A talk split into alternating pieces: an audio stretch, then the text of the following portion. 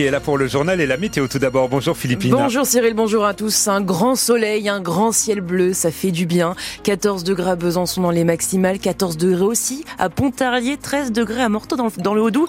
C'est pas mal quand même. On est d'accord, c'est largement au-delà des températures de saison, mais est-ce que ça va durer? On vous en parle avec Philippine à la fin du journal. Ça roule bien en ce moment sur le Haut-Doubs, pas de problème si vous êtes sur les autoroutes en direction de Dole, Montbéliard, pas de problème sur la Haute-Saône. Signalons quand même l'opération Escargot et la CPM du Doubs bloquée ce matin avec les taxis qui se sont mobilisés.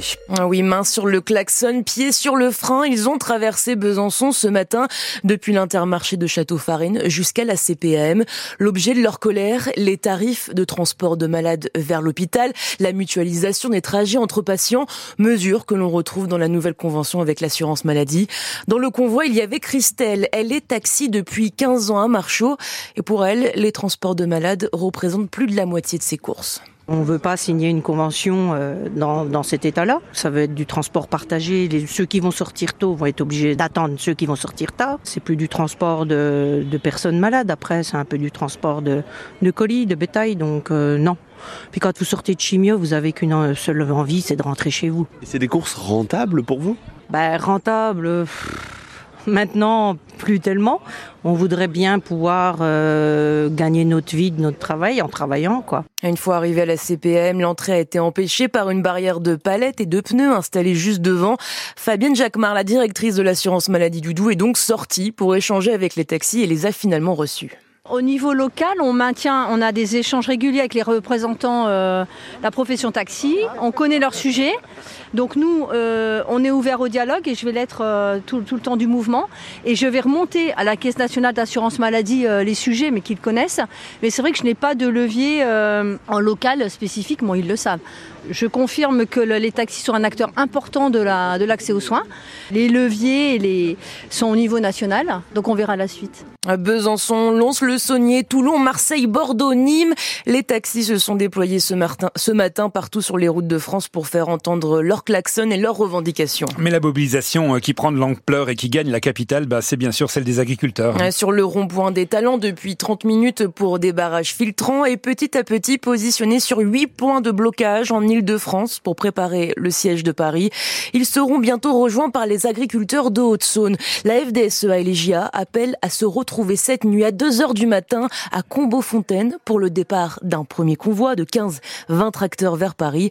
Action saluée par Christophe Bonnefoy, agriculteur éleveur, syndicat FDSEA, merci Legrand. C'est pas un mal que Paris soit un petit peu perturbé. Tout le monde s'affole parce que les Parisiens vont être bloqués. Mais en fait, euh, quand euh, cette semaine, c'est les, ruraux qui ont été bloqués, il y avait un petit peu moins d'affolement. Donc il serait temps que ces, ces franciliens euh, un petit peu bobos, écolos, euh, sachent d'où vient leur, alimentation, puis qu'ils se sentent un petit peu concernés. Après, on n'est pas pour les blocages purs et durs, avec détérioration, surtout pas. Nous, ce qu'on veut, c'est le respect des personnes et des biens. On a la chance d'avoir la population avec nous aujourd'hui.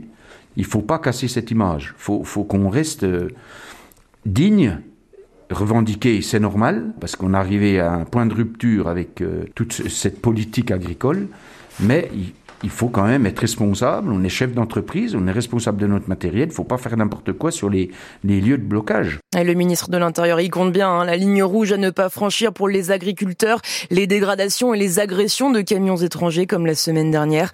À l'inverse, Gérald Darmanin a demandé aux 15 000 gendarmes et policiers déployés de ne pas intervenir sur les points de blocage, mais de les sécuriser. Adol, eux aussi veulent se faire, entendre. Les agents des finances publiques se rassemblent dans une demi entre midi et demi et 13h30 devant le centre des impôts.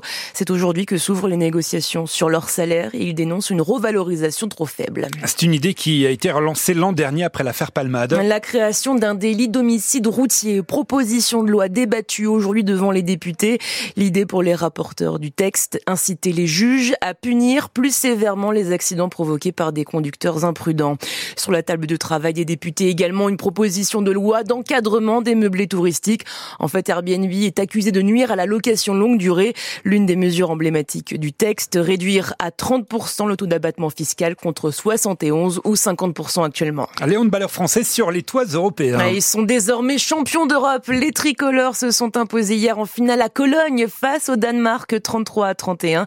Comme en demi-finale prolongation nécessaire pour s'imposer.